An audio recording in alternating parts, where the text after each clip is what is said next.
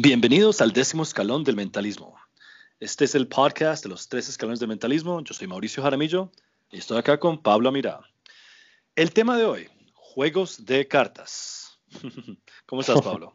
Muy bien, amigo. Muchas gracias por la invitación nuevamente. Un tema sumamente interesante. Totalmente. Además que todos jugamos con cartas, definitivamente. Así no las usamos en shows.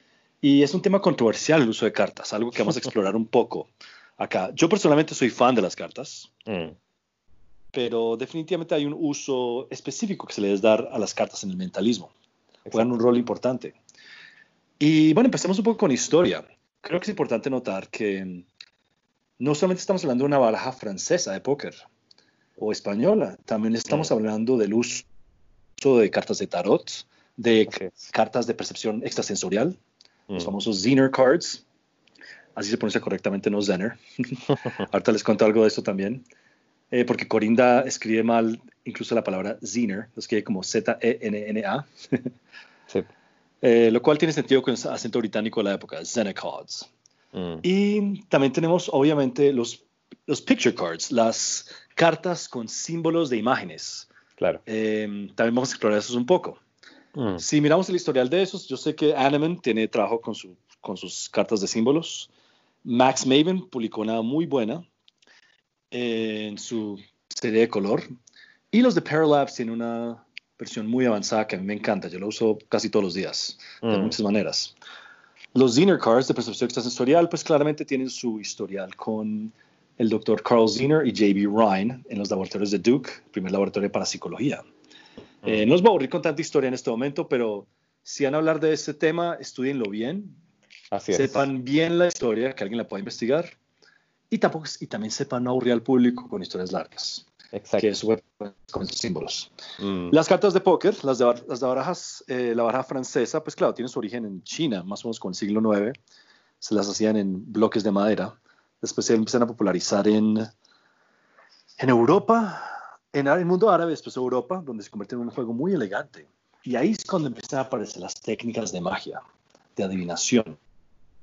Bueno, el tarot tiene una historia muy interesante y en cierta manera misteriosa, ya que no se tiene una completa claridad de dónde proviene, aun cuando se puede pensar, obviamente por el uso cotidiano del tarot como una forma de cartomancia y básicamente un instrumento de lecturas que puede venir desde el antiguo Egipto y que puede venir encapsulado en sarcófagos y qué sé yo.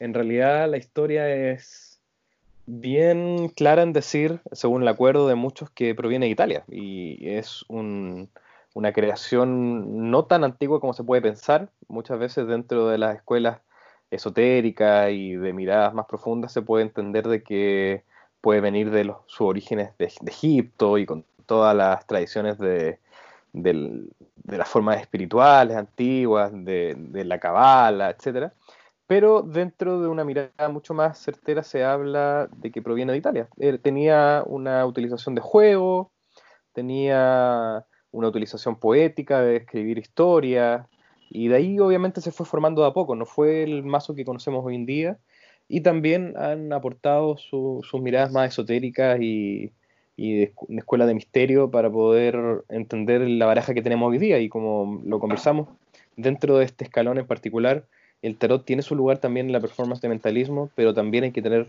una utilización muy sutil, muy respetuosa del elemento para que no se vuelva un instrumento más de, trucos en el sentido del truco como un concepto peyorativo. Ya, me encanta que en Sudamérica eh, tenemos muchos autores que han trabajado con el tarot, desde mm. Enrique Enrique, nuestro, Enrique es nuestro colega venezolano, Así es. Eh, obviamente tú, Pablo Amira, tiene un trabajo con Tarot y creo que tiene más cosas en camino, que mencionar ahora. Y obviamente podemos mirar el trabajo de alguien como Alejandro Jodorowsky. También. Eh, de manera muy interesante en esta zona. O sea, no es todo, no es todo habilidad de mano ni sugestión.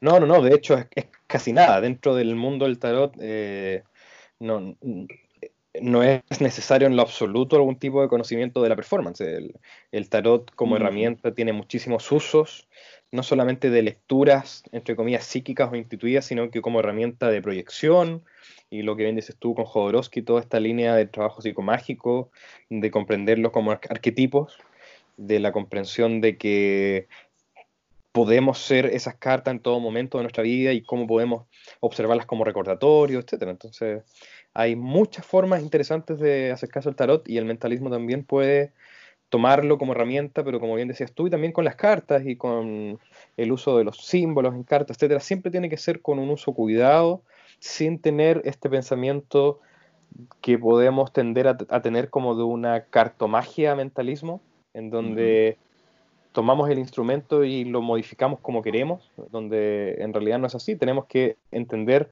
cuál es el fenómeno que queremos lograr con las cartas, sean cual sea, y de ahí utilizarlos como herramienta y nada más. Y bueno, eh, no, no, quiero hacer más comerciales eh, de, mi parte, pero yo en mi libro sobre Coagula, mi libro eterno que todavía no ha salido, eh, sí tengo un spread, un formato de repartir las cartas y leerlas con mm. cierta lógica, utilizando como inspiración la arquitectura de una iglesia romana. Ah, muy bien. sí, para que busquen eso después, eventualmente. bueno, Pablo, mira, el mismo Tony Correndo lo menciona en la intro de este capítulo. Eso es un tema controversial.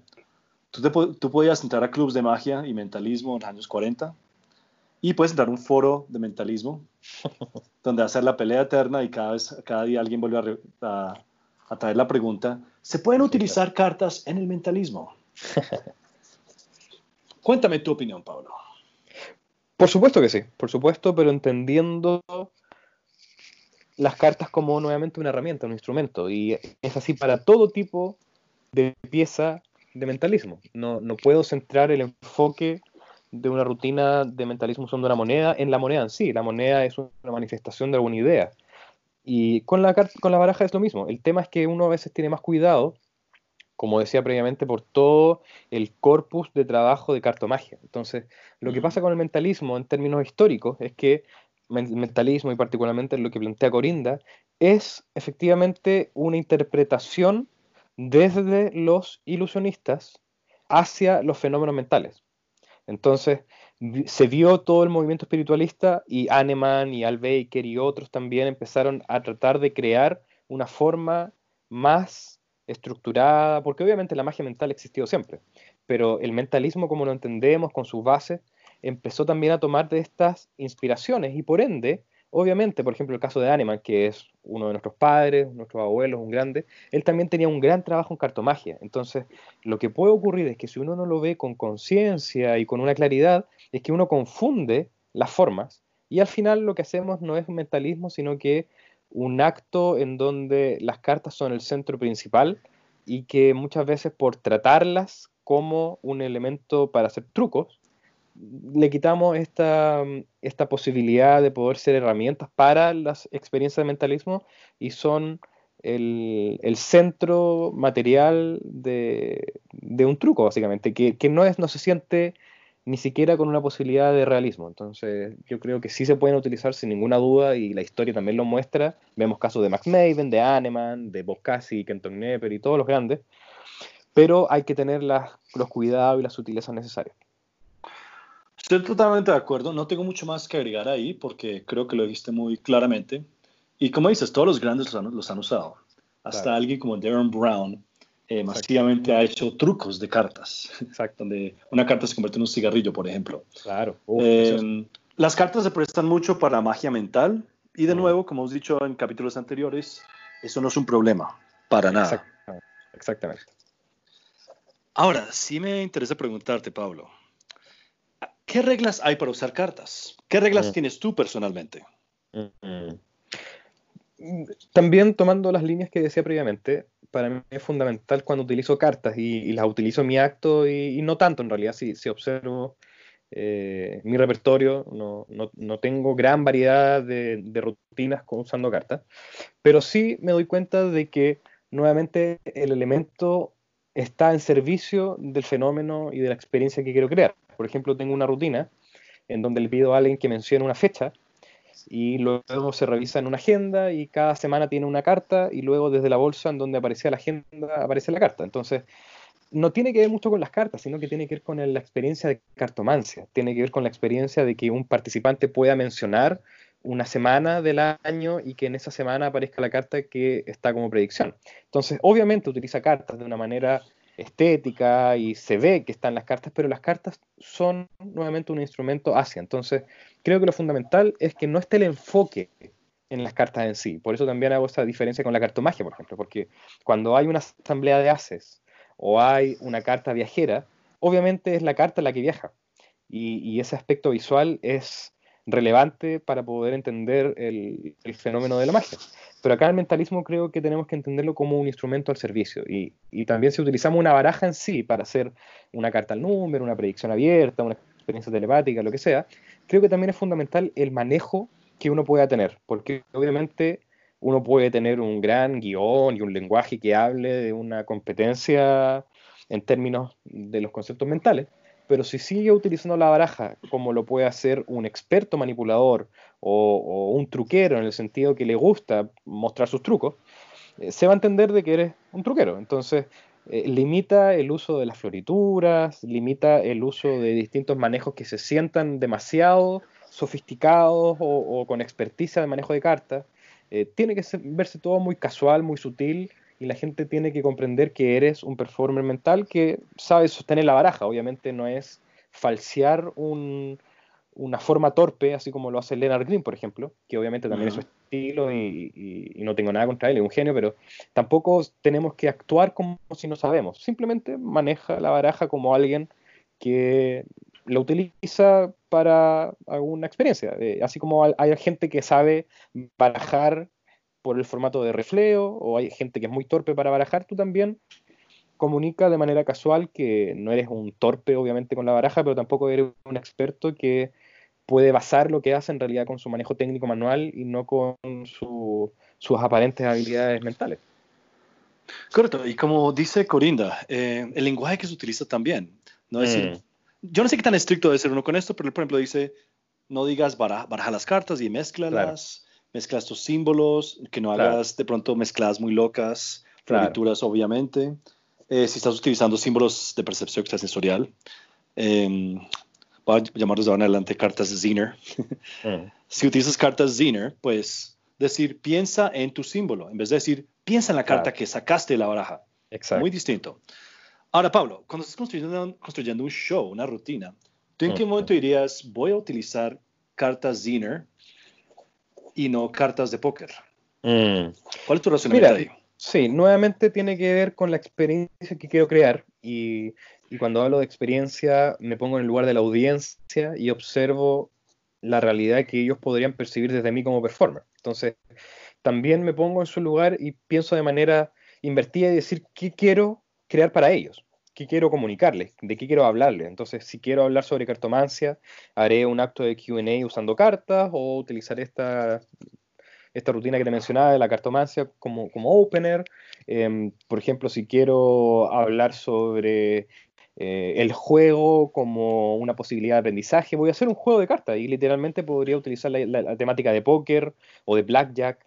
Entonces, creo que uno tiene muchas posibilidades bien creativas y flexibles y que hay que entender, por sobre todo, cuál es la experiencia que quiero entregar. Entonces, estoy seguro que si alguno de los que nos están escuchando aplica esta idea, muchas de las rutinas que tiene el repertorio en realidad van a poder tener una segunda reflexión y decir, quizá en realidad no tengo que hacer esto, quizá en realidad lo estoy haciendo por mi propio gusto y aun cuando eso es también válido, creo que lo que podemos hacer de manera mucho más efectiva es preguntarnos eso primero para luego entender si realmente la baraja es el elemento apropiado. Quizás no.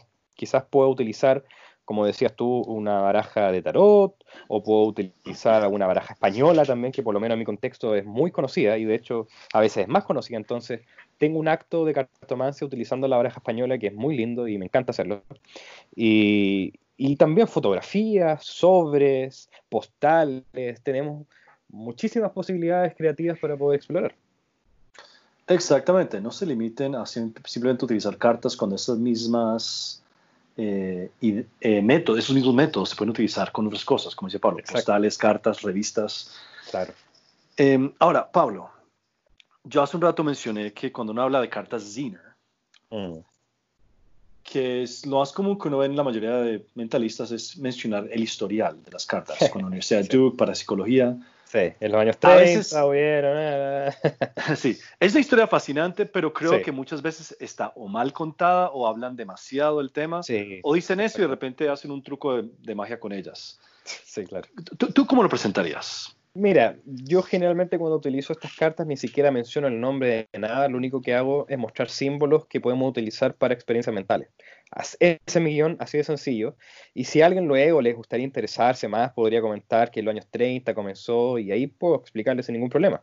Pero creo que es la regla del minimalismo, menos es más, y si no aporta, mejor no tenerlo. Entonces creo que no es fundamental plantear este guion de tres minutos histórico, que obviamente si a, ti te gusta y el espectáculo lo amerita, no hay ningún problema, pero creo que también hay que ser consciente que muchos de nuestros grandes padres del mentalismo, por ejemplo, podemos hablar de David Hoy específicamente en ese caso, él presentaba conferencias para universidades, donde su, su mercado era hacer una performance y luego una conferencia de las habilidades telepáticas. Entonces, muchas veces cuando nosotros leemos estos guiones que aparecen en los libros y en DVDs que tenemos, hacen todo este tipo de introducción histórica porque eso era lo que hacían. Ellos hacían la performance usando las cartas y luego explicaban de dónde venían. Ahora, si nosotros no estamos en un contexto así, no tenemos por qué hacerlo. Y si estamos en una performance de 15 minutos, en una intervención breve, en un espectáculo, y nos tomamos cinco minutos en dar toda una historia que más de la mitad de la gente le va a parecer aburrida, quizás no es lo mejor. Y me estaba ahorita recordando con mucha risa que, así como el debate de cartas de mentalismo, también con esas mismas cartas Zener hay otro controversia, otra controversia, muy grande, que es mm. el dorso como debe ser. A mí personalmente me gusta que sean planos, sencillos, claro. pero si uno mira los originales que utilizaban Rainer y Zener y Ryan, tenían un montón de estrellitas. Sí, claro, claro. Así que yo solo voy a decir esto. No utilicen unas que tengan el dragón chino mágico, pero simplemente si el performance es fuerte y si ustedes tienen unos métodos y una narrativa interesante, no hay que preocuparse tanto por esas cosas. Exactamente. Además que hay que pensar que si la audiencia está concentrada en el dorso de la baraja, quizás no está haciendo un buen trabajo. Aquí también creo que es un buen momento para hablar un poquito sobre eh, métodos básicos de cartomagia, como forzaje, mm. control, eh, mezclas, claro. pseudomezclas, llamémoslas. Em, obviamente es importante, así como no hacer florituras locas, eh, también simplemente saber cómo decirle a alguien que escoja una carta. Desde, mm. pues, desde mi perspectiva, poder simplemente repartirlas así en la mesa, decir, selecciona una aleatoriamente, o piensa en una, o señala una. Pero no, para mí no es el momento para decir, ok, voy a hacer esto, bien cuando parar, Ahí. Claro. Ok, mírala. Claro. Y de repente hacer un control todo loco, así como double undercuts y todo eso. Bueno, o tal vez ese sí, pero mm. utilizar cosas que sean naturales, que sean completamente natural. Y, esa palabra natural creo que es fundamental también plantearla en un contexto, porque la naturalidad se da por el contexto. Entonces, por ejemplo, si estoy en una situación de pie, estoy haciendo una performance en un matrimonio y no tengo una mesa disponible, obviamente necesito manejos mecánicos con la baraja que sean verticales. Entonces, por ejemplo, algo que considero que no es muy estético es abrir la baraja, particularmente, menos en el mentalismo obviamente, porque es una estética de, magia generalmente, pero eh, para ambas situaciones eh, es factible esta idea. Nunca abran las barajas en el nivel de tu entrepierna. Creo que es completamente fuera, ni siquiera fuera de lugar, sino que también poco estético. Entonces, cuando utilizo barajas en ese contexto, lo que hago es mantenerlas siempre a la altura de mi cara.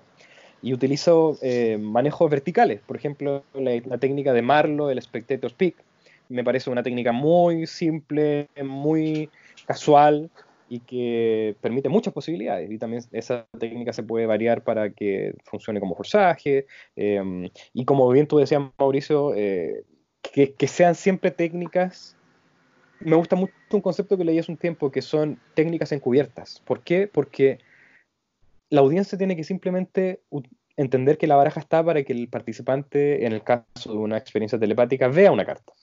Y es solamente eso, la está viendo la carta y listo, y se acabó. No tiene que ver que sigas manipulando las cartas, aun cuando las manipules.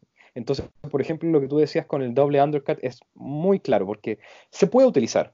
Lo interesante es que la audiencia no lo vea que lo está utilizando. Porque muchas veces los guiones de cartomagia es ahora voy a mezclar la baraja, ahora voy. Entonces, no, particularmente en el mentalismo, lo que tenemos que hacer es utilizar la herramienta y cuando la herramienta esté utilizada, listo, ya no hay atención en el objeto y hay atención en la dinámica, en el espacio escénico, etcétera, lo que, lo que sea necesario. Y para los que se sientan incómodos usando cartas, solamente voy a decir esto.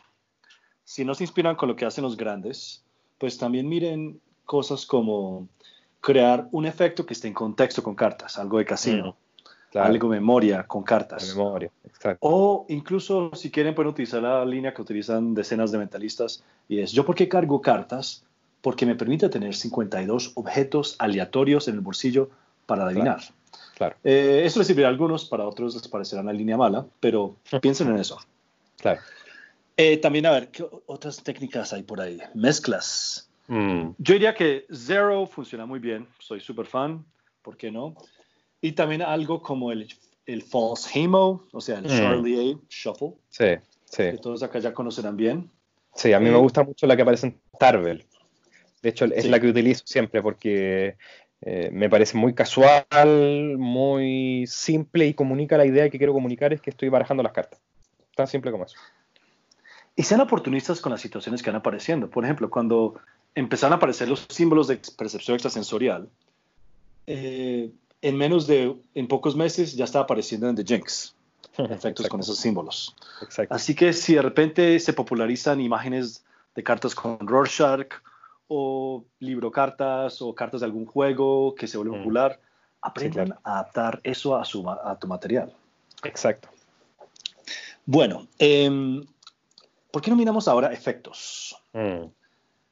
Eh, Pablo y yo conversamos previamente y decidimos, o por lo menos en mi opinión, no sé si tú lo compartes también, Pablo, los efectos acá no son particularmente poderosos o increíbles, ni tampoco dan una serie de herramientas básicas para seguir.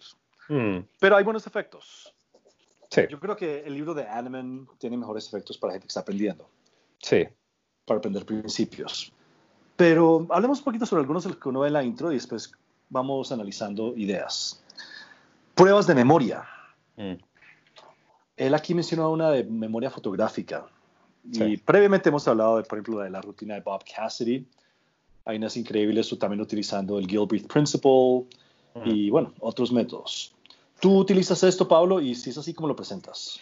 No, en realidad no, pero mm, hace mucho tiempo lo utilizaba como inspiración. Por ejemplo, la prueba de memoria, eh, una de las primeras rutinas que aparece en Corinda me parece genial en el sentido de lo simple que puede ser. Y eso también conceptualmente me habla de que el mentalismo en su realidad interna de metodologías y, y aspectos mecánicos particularmente es muy simple. Lo que tenemos que hacer es poder entender que no es solamente lo que hacemos, sino lo que somos. Entonces, para mí, dentro de mi mirada de comprensión del mentalismo, es primero ser mentalista y luego saber para hacer mentalismo. Entonces, no es solamente saber, saber, saber y saber y conocer 40 técnicas para hacer algo que nunca hago, que eso muchas veces lo que pasa.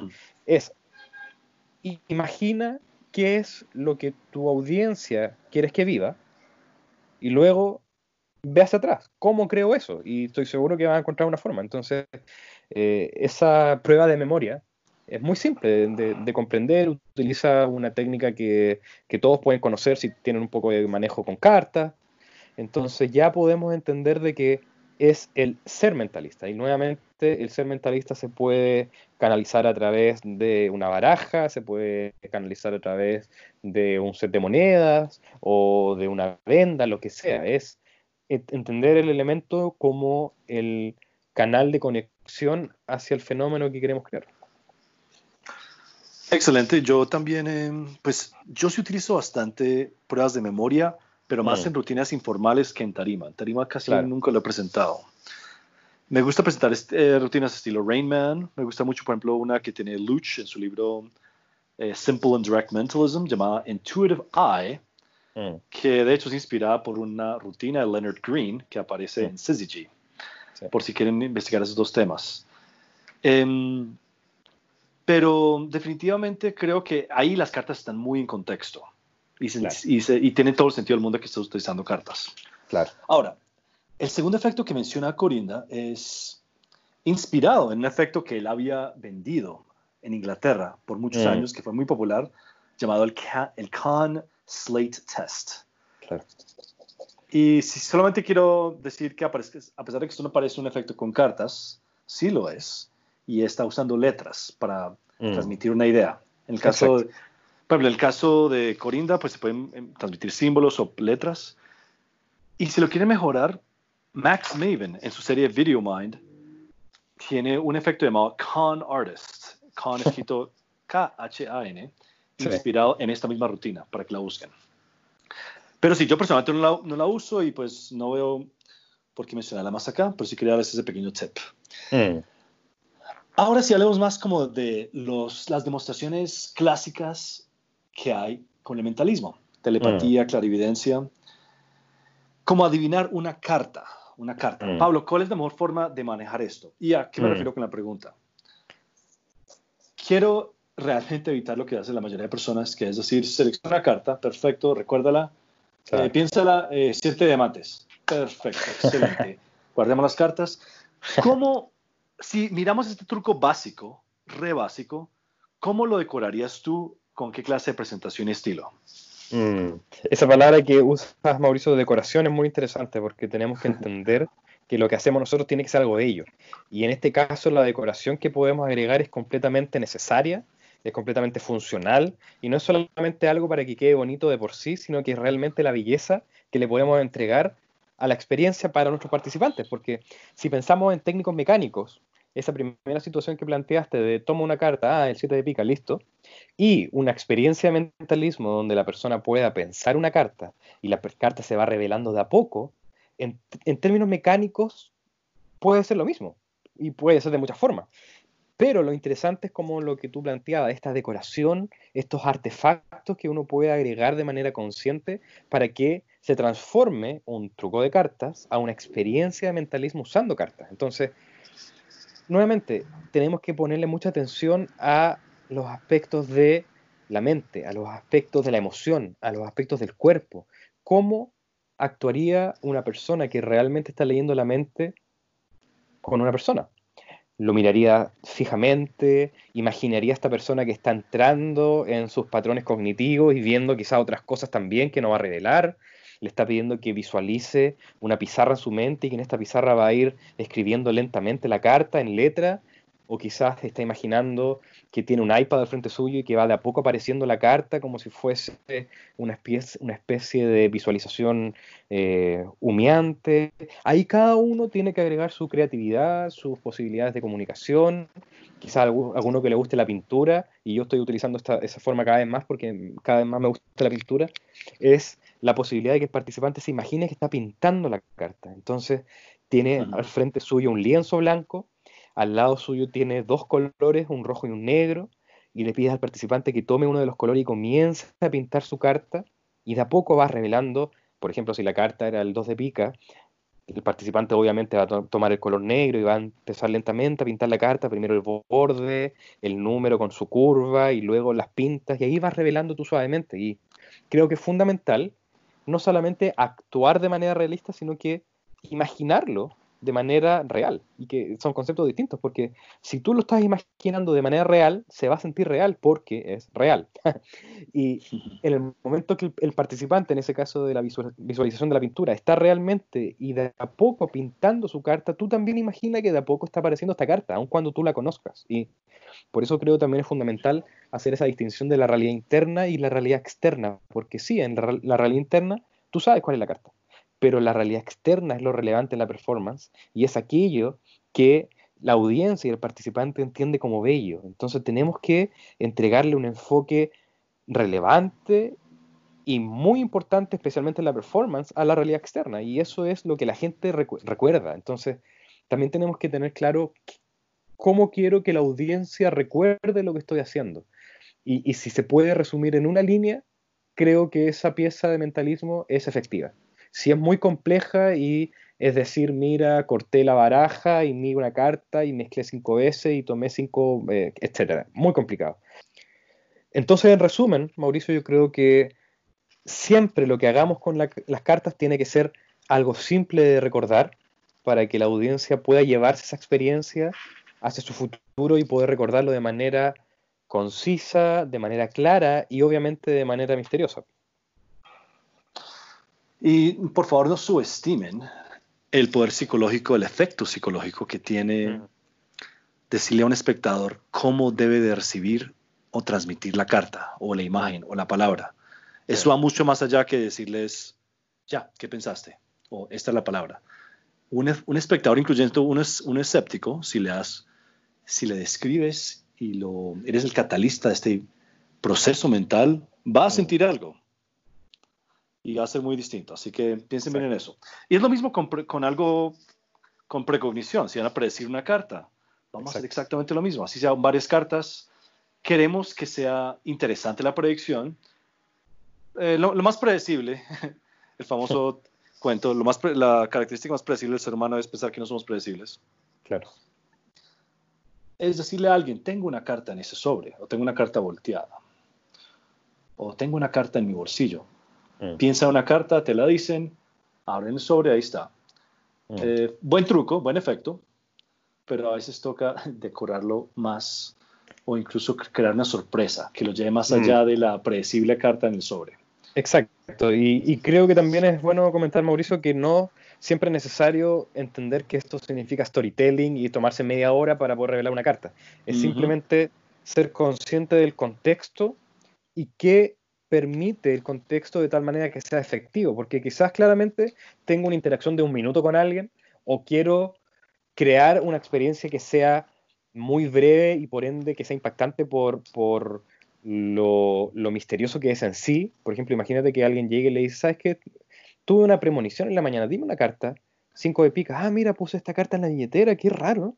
Eso ya tiene una belleza que, que y un impacto que quizás no tiene una rutina en donde el guion requieren 10 minutos de hablar y mira lo que pasa. Es que, entonces siempre creo que es fundamental tener un criterio de decir qué es lo más efectivo. Y si algo en términos de guion y muy breve va a permitir un impacto profundo, creo que también es genial. Y, y el caso de David Blaine es eh, una muestra clara. Cuando él ejecutaba la baraja invisible, le decía a la gente, nombra una carta, la persona nombra una carta y mira, esta es la carta que estaba invertida y es la misma, tiene un impacto maravilloso, pero nuevamente hay que ser David Blaine para tener que tenga ese impacto. Ahora, tampoco significa eso que no se puede hacer eso, pero ¿quién eres tú? Y básicamente es esa la pregunta fundamental de toda pieza de mentalismo. ¿Quién eres tú y cómo esa pieza desde ti puede sentirse impactante, misteriosa y encantadora? a mí me gusta mucho eh, un, un video que tiene mm, Darren Brown a la venta llamado Devil's Picture Book, mm. el libro de fotos del diablo, como le decían en algunos lugares a las cartas. Eh, primero que todo, muy buenas técnicas, eh, enseña un poco de magia con cartas y también enseña mentalismo con cartas. es una gran compra. Pero él explica que a él le gustan mucho las cartas porque también lo recuerda un poco a las imágenes de...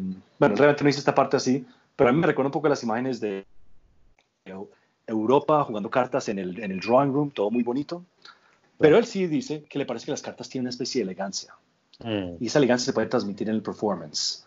Así que piensen bien cómo están ustedes transmitiendo esa elegancia en las cartas, si es que quieren transmitir eso. Eh, por lo menos para mí, sí me gustaría, sí me gusta que la gente sienta que están viendo un acto sofisticado. Exacto. Y no algo, no un truquero. Exacto. Bueno, hablemos un poco sobre el ESP Matchup, que es, es un efecto que me gusta mucho. Mm. No sé cómo decirlo en español, crear cartas, es como simular el, el texto original de con Exactamente. símbolos de, de percepción extrasensorial, extrasensorial. Sí. Y simplemente muy directo, es muy al grano. Tengo mm. un símbolo acá, piénsalo, ¿cuál tienes tú? Es el mismo, próximo, o revelar las cinco al final. Sí, A mí me encanta este efecto. Eh, ¿Tú lo usas ¿qué crees que se debe decir de este efecto? Eh, mira, no en realidad. la mayoría de mi trabajo con cartas ESP eh, se basa en el uso de las cinco cartas solamente y tengo mucho trabajo con, desde esa fuente de solamente usar cinco cartas. Pero no me niego a utilizarlo. De Pablo, deberías, deberías de sacar un libro que se llame Cinco Milagros con cinco cartas ESP. ¿No has pensado en eso? Eh, mira, en realidad ya, fue una predicción en el 2010, me parece. Hace 10 años. Y bueno, sí, en ese tiempo estaba estudiando, de hecho, el trabajo de Ryan. Y em, estaba leyendo eh, El alcance de la mente, el libro donde él publicó todo su trabajo de la parapsicología científica, como lo llamaba él. Y de hecho, la portada original de ese primer ebook, que después fue libro, Em, fue inspirada en el alcance de la mente. Pero bueno, mi trabajo con cartas y speeds eh, es fundamentalmente solamente con cinco cartas, pero como decía también, he explorado esas posibilidades y me parece genial. Es una dinámica muy realista, se ve muy clara la, la experiencia y el fenómeno que está ocurriendo. Y creo que también es fundamental que el performer que utiliza esta rutina entienda el texto de lo que está haciendo. Está o percibiendo el pensamiento de la persona antes de que lo tenga, o está recibiendo de manera telepática, o está sintiendo la energía del, del, símbolo, etcétera. Creo que ese, esa comprensión, además pero, Pablo, pero Pablo, ahí te perdí por un momento, se perdió la conexión. Dices muy Si quieres volver a, mencionar eso y ya yo lo edito. Ya, ya. ¿Por comienzo o no? Eh, ¿Qué había dicho? Eh... Bueno, yo voy a comenzar de nuevo. Comienzo con la reflexión de esta, rutina. 3, 2, 1. Me interesa mucho esa estética que provoca esta rutina porque, como decías tú, Mauricio, tiene mucho que ver con eh, la experimentación real que hicieron en los años 30 y creo que es fundamental para el performer que haga esta rutina el entender el subtexto de lo que quiere hacer. Si está captando las ondas energéticas del pensamiento o la energía de la carta en sí, o está prediciendo qué símbolo el participante va a escoger previamente. Creo que tener ese conocimiento además del conocimiento técnico de cómo realizar la rutina en su realidad interna, ambas formas de comprender creo que son fundamentales. Sí, y mm, a mí me encanta este efecto. Yo no me, gusta mucho el, concepto de poder improvisarlo, como si fuera jazz. Y ahí pues estoy dando una sugerencia de un producto. Em, y creo que puede ser un efecto muy, muy directo. Yo personalmente, así como tú, yo cargo, yo no cargo 5, cargo 10 conmigo todo el tiempo. Y siempre estoy listo para hacer esos experimentos. Me parece que es una buena rutina y concepto para utilizar. Y va mm. muy bien con el mentalismo. Ahora, hablemos un poco sobre forzajes psicológicos como los que enseña Darren Brown, como los que enseña um, Doc Hilford varios años antes. Él después dice que Darren Brown se los quitó sin darle crédito. Sí, claro. y ya últimamente es muy común en libros encontrar forzajes psicológicos. ¿Los usas? ¿Cómo los usarías? Es, mira, sí, pero tampoco tengo este, este fanatismo que se puede tener con esta idea ya que se sienten, entre comillas, el santo grial o, lo real o qué sé yo. Creo que son unas técnicas tan válidas como poder utilizar cualquier otra. No, no busco la, la, forma proples perfecta de hacerlo porque eh, por lo menos mi búsqueda no lo siento completamente necesario. Se pueden saber y se pueden experimentar, pero mm, prefiero otras herramientas para poder crear las experiencias que quiero crear. Si quiero pedirle a alguien que piense en una carta y la puedo revelar, honestamente, en una situación casual, donde no hay ninguna expectativa de resultado, podría hacer una lectura básicamente y utilizar técnicas más complejas de, lectura corporal sin contacto, etcétera. Jugar con muchas posibilidades, pero tampoco me, vuelve completamente loco ni, ni, ni, soy un fan absoluto del proples o algo así, sino que es una herramienta más. Exactamente, eso es básicamente como hacer un forzaje psicológico y se debe meter en momentos como parte de una presentación, pero no depende de eso. Exacto. Cuando, cuando funciona es muy fuerte. Y a la misma vez también hay otra clase de forzaje. Pensemos en Equivoke, mm. Magician's Choice, o ¿cómo es que tú le dices en español? Sí, forzaje de elección. Forzaje de elección. Eh, simplemente quiero, quiero hacer este pequeño ejercicio acá. Pues nuestros colegas avanzados ya lo conocerán muy bien pero Pablo, ¿por qué no hacemos dos ejemplos sin explicar técnicas? Sí, muy Yo seré el mentalista y te voy a poner a mirar cinco cartas rápidamente, haré esto de la manera más breve. Lo va a hacer de manera mala y después lo va a hacer de lo que yo consideraría una manera buena, así que lo analizamos también. Sí, claro, muy buena idea. A ver, el efecto malo. Bueno, Pablo, eh, mira, mira lo que vamos a hacer. Tengo estas cinco cartas, eh, todas son distintas, mira, las puedes revisar si quieres, Sí. no están marcadas ni nada. Eh, pongamos, pongamos acá en la mesa, eh, yo las volteo, volteémoslas. Bien, bien. Em, cambiemos dos posiciones, perfecto. Eh, mira, Pablo, mira lo que vamos a hacer. Yo tengo una predicción acá en un sobre que está en mi bolsillo. Por favor, quiero que con tu mano derecha y, e izquierda coge dos cartas. Dale. Muy bien. Las tomé. Ok, bien, entonces las eliminamos. Ponlas acá al lado. Perfecto. Excelente. Esas quedan eliminadas porque estamos eliminando cartas. Ahora quedan tres nomás. Por favor, quiero que toques una. Dale. Ya. Ya. Mm, Bien, entonces la estamos eliminando, estamos eliminando cartas, pones ahí al lado y quedan dos. Así que por favor toca una. Ya. Bien, entonces que acabas de tocar también es otra eliminación, pongámosla acá al lado y quedó que quedamos con una sola carta. Miremos, siete de picas y acá adentro un siete de picas. Muchas gracias. Tarán. Sí. Dime por qué estuvo terrible esa presentación, Pablo. Uf. Primero que nada, y ninguna ofensa personal, amigo. Eh, obviamente hiciste una muy buena actuación y te felicito primero que nada. Ese, ese tono de voz eh, me comunicaba inseguridad, me comunicaba poca preparación, me comunicaba poca competencia en la performance. Y, y eso es muy triste para alguien. Imaginemos una situación de alguien que realmente es buen performer, que es muy apasionado de la magia o el mentalismo, pero de pronto al no sentirse completamente confiado y seguro de la técnica a utilizar, toda esa nueva desconfianza aparece y uno como audiencia hace un juicio por lo que ve.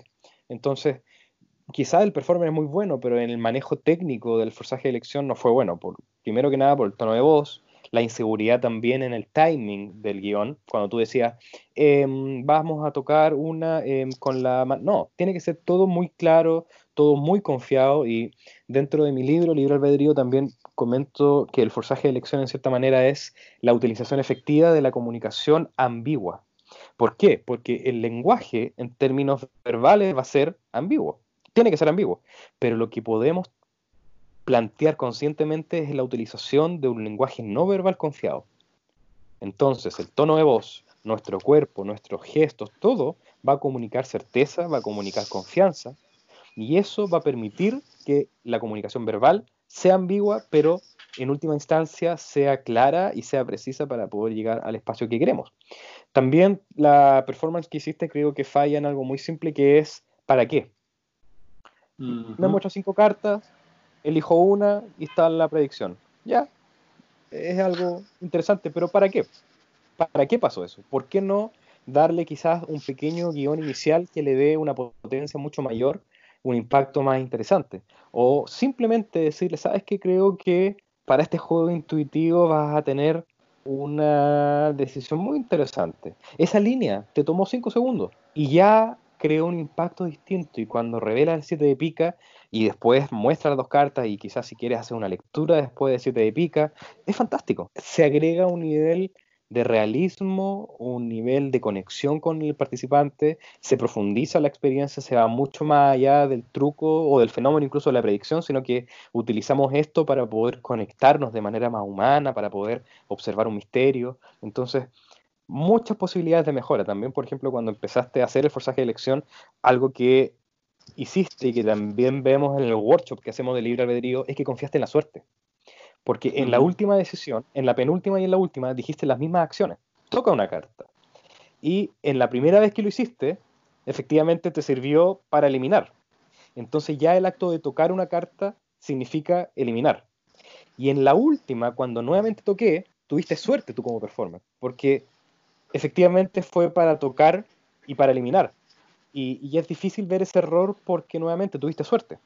Pero ¿qué pasa si yo hubiese tocado la otra que no tenía que eliminar? Ya se ve una incongruencia absoluta y se pierde especialmente en ese último momento que es el fundamental. Entonces tenemos que ser creativos con los distintos pasos que tomemos en el forzaje de elección y hay muchas formas, hay que ser creativo para pedirle al participante que imagine que una carta esté flotando, que una carta se congela, que una carta comienza a desaparecer, que una carta comienza a crecer, a achicarse, etc. Hay, hay una cantidad muy grande de posibilidades. Entonces, ahí hay muchas oportunidades de mejora. Exactamente, incluso desde el puro principio, la inseguridad, decir revisa las cartas, mira, son normales, todo eso para la basura. Y tú y yo manejamos el EcoBook muy bien. Mm. Tú y yo sabemos forzar una carta de 52 con facilidad. Exacto. Eh, ¿quieres, tú ¿Quieres tú ahora hacer el ejemplo de un, de un EcoBook que se ve bien, con seguridad y fuerte? Claro, ¿para cinco cartas o para la baraja completa? Haga, como quieras tú. Ya, hagamos el cinco cartas para que se repita el, el inicial. Dale. Muy bien. Mauricio, como te das cuenta, acá tengo cinco cartas que por ahora no vamos a revelar la identidad de ellas, pero sí te voy a pedir algo muy interesante. Quiero que me mires fijamente un momento. Eso es, y mientras me va mirando puedes sentir cómo nuestros patrones mentales se van sincronizando, nuestra respiración se va sincronizando, eso es. Y no, no, te concentres todavía en ese sobre que está a un lado, sino que simplemente permite que tu intuición pueda decirte algunas cosas que quizás tu mente racional no va a entender, pero sí simplemente déjate llevar y guiar por lo que sientes. Entonces pon tu mano derecha por encima de las cartas, Mauricio, y que vaya pasando suavemente tu, tu, mano derecha por encima de las cartas, y cuando sientas algo en cierta manera magnético por una de ellas, tócala para comenzar a eliminar las cartas. Sentí como un cosquilleo en esta. Ah, muy bien. Baja tu mano, por favor, y con tu mano izquierda también para continuar el proceso. ¿Cosquilleo también? Sí, con la mano izquierda sigue moviendo y donde tú quieras, donde tú sientas, simplemente baja la mano. Muy bien. ¿Estás seguro? Sí, 100%. Excelente. Entrégamelas. Y nuevamente, si quieres, puedes desordenar las cartas cara abajo como tú, como tú lo quieras. Muy bien. Y ahora vamos a hacer algo distinto, Mauricio. Vas a poner tu dedo índice de tu mano derecha y no vas a sentir esa energía magnética, sino que quizás vas a sentir otra sensación, quizás un aire, quizás un fuego, un poco de agua, no sé, lo que tú sientas simplemente. Y cuando lo sientas, toca esa carta y empújala hacia mí para continuar el proceso. Pues no, sé si es, ¿qué está pasando? Pues siento como que me suba la mano, eh, ah, como en esta. Muy bien. Y con tu mano izquierda nuevamente para continuar, haz lo mismo, toca una de ellas con tu índice. Está. Muy bien, ¿estás seguro? 100%. Muy bien, las tomo y las dejamos al lado y como te das cuenta, de las cinco opciones solamente quedó una en la mesa. Ahora, Mauricio, si te preguntara, ¿tienes alguna certeza de cuál es esa carta que está mirando hacia abajo? Sí, siento... sí me llegó una imagen a la mente, sí. A ver, ¿cuál puede ser? Mm, pero no estoy seguro, ocho de tréboles. ¿Ocho de trébol? A ver, revisemos. Mira, el 7 de pica, aquí, parecido, interesante. Ahora, lo más extraño, Mauricio, es que al comienzo te dije que tenía cinco cartas, y obviamente al decírtelo de esa manera tú podías asumir que eran todas cartas de juego, con picas, con corazones. Pero en realidad, Mauricio, lo que hice fue solamente poner una carta de juego. Y no espero que me creas, porque si vemos a otras que eliminaste, son todas blancas. Pero no solamente oh. eso, Mauricio, sino que en la mañana, de hecho, a las 9.15, 9.20, cuando me desperté en la mañana, tomé una carta de otra baraja. Como te das cuenta, dentro de este sobre acá hay una carta roja, que es exactamente la carta que tú escogiste. Muy bien, Mauricio, tiene buena intuición. Buenísimo. Excelente.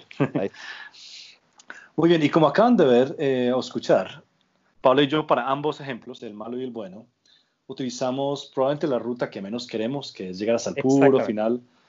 Y aún así, sé la transparencia muy clara desde el primer, desde el primer, con el primer ejemplo. Y ya una presentación mucho, mucho más distinta en la otra. Muy bien, Pablo. ahora, eh, ahora, hablemos rápidamente sobre otras cosas que pueden investigar y mirar. Tenemos, por ejemplo, la baraja memorizada, mm. tipo Rosario, eh, a mí me parece esto que es un gran, gran paso en el mentalismo con cartas para estudiar. Obviamente hay métodos de Osterland, de Ayers, de Diamond, eh, o pueden utilizar los métodos clásicos como Size Stebbins, como Ocho Reyes. Sí. Eh, Pablo, ¿qué piensas de este método? Sí, mm, me fascina. De hecho, en mi libro sí que tengo lo que llamo el stack casual, que es una variante del Size Stevens, que es la que utilizo y me encanta, y también tengo una variante para baraja española, que también está en ese libro. Y como dices tú, es una herramienta fundamental, muy interesante, que entrega muchísimas posibilidades de muchísimos clásicos. Y estudiamos también el trabajo de Chancanasta, por ejemplo, ahí vemos a un grande que utilizó la baraja de una manera revolucionaria en donde él hablaba de la psicomagia, así como el concepto de Jodorowsky, y, y, él no tenía miedo de tomar la baraja y hacer mentalismo potente, creíble, y creo que es lo fundamental de su trabajo particularmente es la comprensión clara de lo que estaba haciendo. Y él tenía un lema que decía, yo influyo a que la gente haga lo que yo quiero que haga. Y eso es potente, interesante y lo utilizaba con baraja, lo utilizaba con libros, entonces tenemos grandes posibilidades con la, idea de eh, la baraja memorizada o en orden y todas las posibilidades que tenemos ahí. Por favor, busquen el, el trabajo de Chan Canasta. Hay, hay, varios videos de él en acción, él es rápido, es simpático. Eh, y bueno, si han estudiado suficientes métodos, en alguna parte se van a dar cuenta que ustedes pueden hasta adivinar cuál carta sigue. Exacto. Lo mismo pasó con la última especial de David Blaine, que salió ahorita en 2020. Mm, mm. Sí. El puro final, yo era pensando, ay, qué interesante. A Tamarit le gustaría esto. Sí, sí, muy lindo. Bueno, también tenemos, hablemos un poquito de métodos trucados, sin decir tanta cosa. Eh, bueno, primero que todo, obviamente, podemos mirar una baraja con cicatrices, como dijimos en escalón 6. Sí. Eh, muy útil, pero no solo utilizarlas. Mm piensen bien cómo utilizarlas bien. Sí. Que es, que solo que hago este comentario por solo una razón. El público ya se imagina que ese es el método. Exacto. Ese es el método más común. Ese es el que hay algo dentro de tus mangas. Claro. Las cartas. Claro. Y, por lo mismo también es, muy potente en situaciones casuales pedir una baraja prestada. Si estás en una casa de alguien y alguien tiene alguna baraja es, completamente fuera de lugar pensar de que alguien con mi propia baraja hizo algo. Y creo que también es bueno tener eh, ciertas rutinas eh, que permitan el poder comunicar lo que tú quieres comunicar utilizando una baraja que esté desordenada, que sea prestada, incluso que le falten cartas. Y por eso creo que es muy em, fuerte por utilizar que si van a hacer algo trucado, piensen en algo que se puede aplicar a cualquier baraja. Y por eso me parece que es una gran herramienta el Breather Crimp. Exacto. Si leen el libro Paramiracles de Ted Leslie, él habla, tiene un capítulo que es de cartas, muy bueno. Eh, a mí me inspiró mucho hace muchos años. Y también habla, habla bastante del Breather Crimp y variantes. Y eso se le puede aplicar a cualquier carta de cualquier baraja. Puede ser que desaparezca.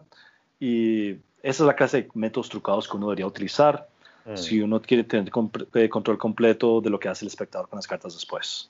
Claro. Eh, ¿Tienes algo más que decir sobre métodos trucados o seguimos? Sí, mira, eh, se podría de manera creativa y de manera inteligente mezclar tanto las cicatrices como el rosario.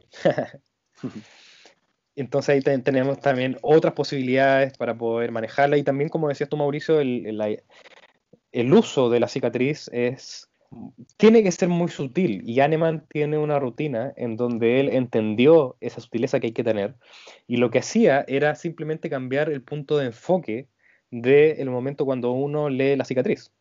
Entonces no estoy viendo la cicatriz desde la acción presente, que es el participante dando, dando cartas, sino que estoy viéndolo en otra parte y eso me parece que es un detalle fundamental que hay que también manejar y no solamente cómo leer la cicatriz, sino que que se entienda de que no estoy haciendo eso, e incluso cancelar esa idea. Totalmente.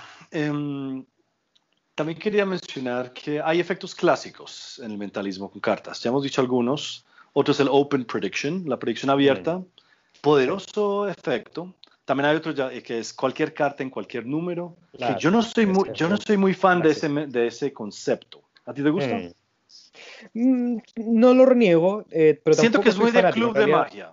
Sí, pero mira, yo creo que es fundamental, como todo, entregarle una importancia de tal manera que la audiencia le importe lo que se está haciendo. Como ese clásico dicho en inglés que a la gente le va a importar cuando en realidad eh, sienta de que primero tú le importas y, que todo lo que uno haga puede ser relevante en cuanto primero la audiencia es relevante. Entonces, si obviamente vengo con una baraja y compré el último método electrónico o lo que sea y básicamente le puedo pedir a alguien que nombre una carta y que nombre un número y que esa carta esté el número, aun cuando la tecnología sea muy interesante y sea entre comillas muy limpio, a la gente no le interesa tanto si puedo utilizar una, metodología que utilice baraja prestada y lo que sea, pero que tenga alguna narrativa interesante, que se asocie metafóricamente a la conexión humana, o utilizar una pareja y que cada uno piense en una información y que ambos lleguen a esa carta, etc. Entonces, hay que buscar la importancia más profunda, más allá del método o de lo que sea, sino que ir poco más allá y decir, ¿para qué estoy haciendo esto? ¿Para qué estoy haciendo vivir a mi audiencia que una carta esté en un lugar? Y de ahí, obviamente, para qué lo encuentra cada uno. Y finalmente creo que hay otro efecto que me gusta mucho clásico, que es Out of This World. ¿Cómo se mm. conoce en América Latina? ¿Fuera de este mundo? sí, fuera de este mundo. Gran efecto, y creo que como dice Paul Harris en Art of Astonishment 3, con su efecto Galaxy, que es un variante muy bueno de este, em, él menciona que esto es un efecto que es bueno hacerlo solo, sin nada más, y terminar ahí, porque tiene un efecto muy fuerte. Sí, claro. Y también piensen bien cómo lo quieren hacer. ¿Quieren convertir esto en un efecto que es de un truco, un truco de magia, en que todas las cartas se organizan en un lado? Claro. También hay, hay algunos que no les gusta este efecto porque dicen que es muy imposible. Así que la gente puede calibrar esto como quieran. Pero me gusta mucho lo que escribe Paul Brook mm. en The Alchemical Tools. Él menciona que él hace este efecto en, con muchas personas en una fiesta. Bueno, realmente no puedo revelar tanto lo de su método ni tampoco es que yo meto, pues, es que la presentación.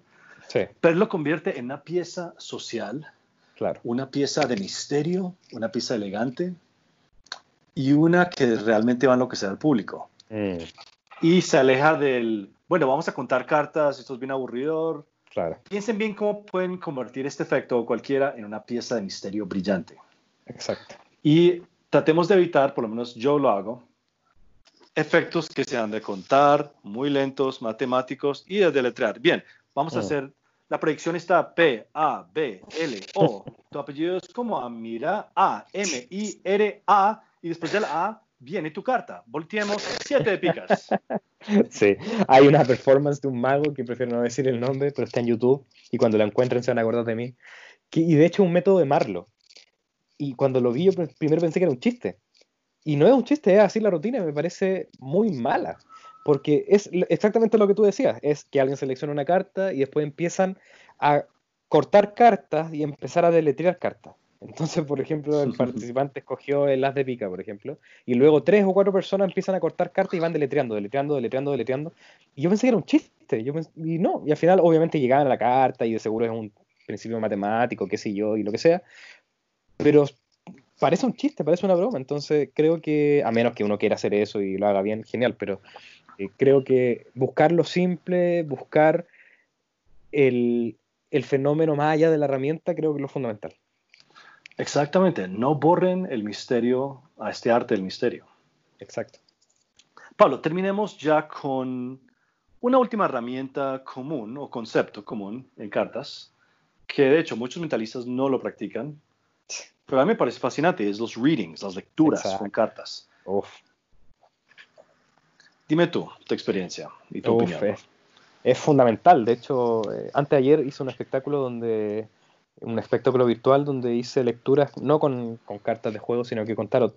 Pero es lo mismo. Y, y es fundamental. Yo creo que toda, todo performer que haga mentalismo, incluso magia, que, le interese poder explorar otro nivel de uso de la baraja, la cartomancia, el uso del tarot, es fundamental. Te, abre no solamente en términos prácticos una nueva posibilidad, sino que en términos teóricos te, te, abre la comprensión del elemento con potencial muy grande, muy grande. Tiene, la lectura tiene esta dinámica que también mi mentor Kenton habla del antitada, en donde se mantiene básicamente una atención constante a la experiencia y no tiene una, un fluir dramático de un clímax, que lo puede tener obviamente, no hay problema, pero no es el punto. Y a veces la lectura dentro del mundo del mentalismo, la magia, se desprecia por lo mismo, porque no tiene un clímax, no tiene un momento tada, pero creo que es todo lo contrario, es una, una forma nueva de crear misterio.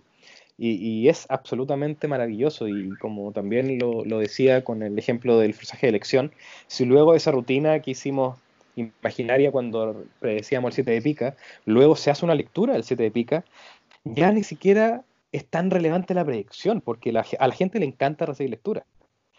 Porque básicamente la lectura obviamente se hace con la carta, pero por sobre todo es la lectura de la persona. Entonces, a quien no le gusta que lo vean, es tan sencillo como eso. En el momento que me hacen una, lectura me están haciendo aparecer, estoy estando presente en un momento y alguien me está diciendo futuros potencialmente constructivos, entonces es fantástico y, para todos los invito a que puedan estudiar lectura y si no tienen eh, manejo de inglés para poder estudiar a Kenton Nepper o Richard Webster, que son mis recomendaciones, tengo un libro que se llama Delfos, donde también planteo mis miradas de la lectura y ahí también presento mi método de cartomancia. Excelente, muy buenos recursos. Realmente hay mucho material sobre esto, mucho. Incluso a veces quiero pensar que hay más material así que de efectos de mentalismo, aunque no mm. puedo afirmar ese comentario, pero hay mucho para explorar. Sí. Bueno, y creo que es un buen momento para terminar porque, y también anunciar de qué se trata el próximo podcast, claramente es el escalón 11. Eh, QA, question and answer, pregunta y nos respuesta. Nos al final. Sí. Y ese va a estar bastante interesante porque ahí es donde ya vamos entrando a la carne y jugo del, del mentalismo. Sí, sí. Muy interesantes los capítulos que se vienen. Bueno, Pablo, eh, no sé, ¿tienes algo más para agregar o terminamos ahí? Eh, creo que en resumen es, interesante abrir esta noción que, que conversamos como transversal durante todo este capítulo, amigo, que, que utilicen cartas, no tengan miedo a utilizarlas, pero recuerden que ustedes al hacer mentalismo ya no están haciendo magos, están siendo mentalistas. Y, y, obviamente si uno quiere hacer mentalismo, tiene que sentirse mentalista, y el sentirse mentalista implica hacer cosas que hace un mentalista. Y, les invito a todos que tomen estas recomendaciones, que no las tomen como reglas o las leyes absolutas, sino que lo vean como nuestros hábitos, como nuestra forma de hacer las cosas en donde nosotros encontramos efectividad y que exploren la suya y que siempre que tengamos respeto hacia el arte, hacia el misterio, como tú también decías, Mauricio, muy linda esa idea de no borremos el misterio de las performances de misterio, mantengamos esa esencia absoluta que, que tiene lo que hacemos y pásenlo bien. Bien dicho. Amigos, somos Mauricio Jaramillo y Pablo Mirá con Paramentalismo. Muchas gracias. Adiós. Nos vemos.